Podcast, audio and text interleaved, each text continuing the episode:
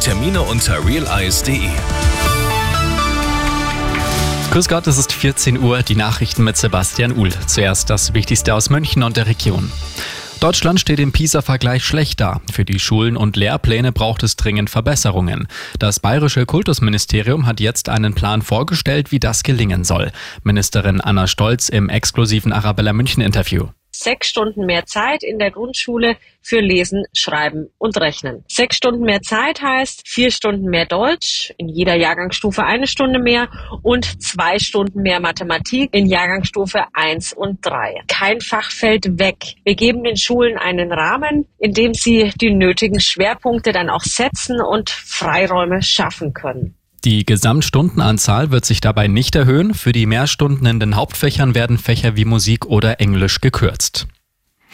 Der im Straflager ums Leben gekommene Kreml-Kritiker Alexei Nawalny soll am Freitag in Moskau beerdigt werden. Das teilten seine Unterstützer mit. Demnach soll es zunächst eine Trauerfeier in einer Kirche geben. Anschließend ist die Beisetzung geplant.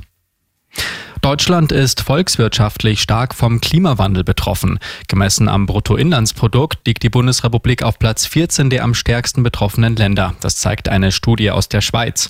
Die USA liegen auf Platz 1. Weltweit verursachen Überschwemmungen oder Unwetter wirtschaftliche Schäden von rund 185 Milliarden Euro pro Jahr.